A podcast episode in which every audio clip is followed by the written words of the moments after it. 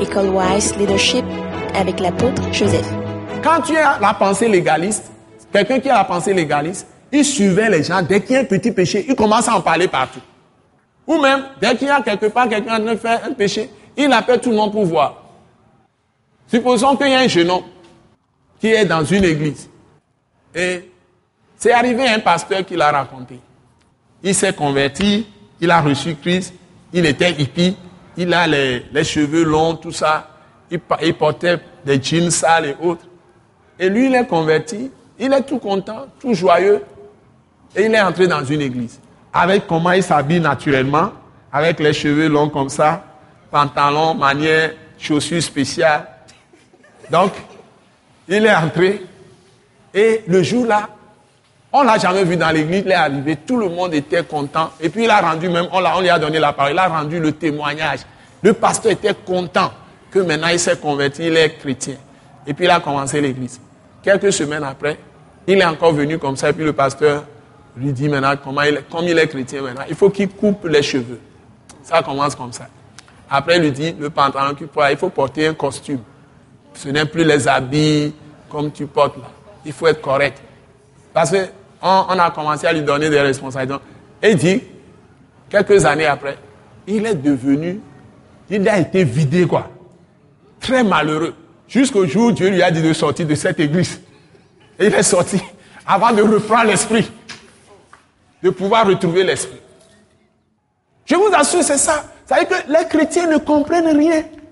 On croit que parce que quelqu'un porte pantalon, porte ceci, il n'a pas l'esprit. Ça dit, on fabrique des, mannequins dans les églises. Des marionnettes, quoi. Est-ce que vous m'attendez?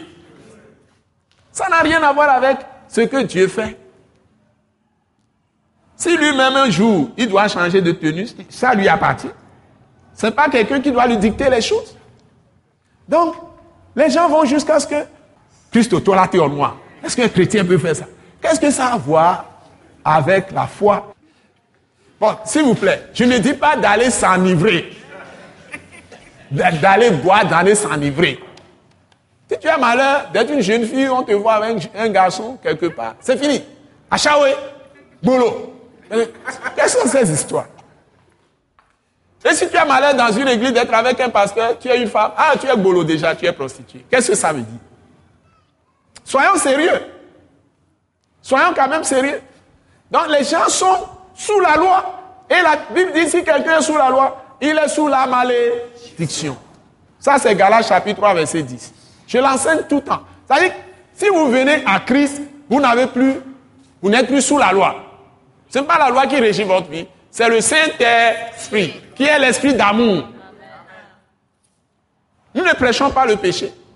Nous prêchons la parole de la vérité qui est la grâce. Ce message l'apôtre Joseph Kodouak Bemehin vous est présenté par le mouvement de réveil d'évangélisation, Action toute âme pour Christ international, Attaque internationale. Pour plus d'informations et pour écouter d'autres puissants messages, merci de nous contacter au numéro indicatif 228 90 04 46 70 ou de visiter le site web atacinternational.org. Soyez bénis en Jésus-Christ.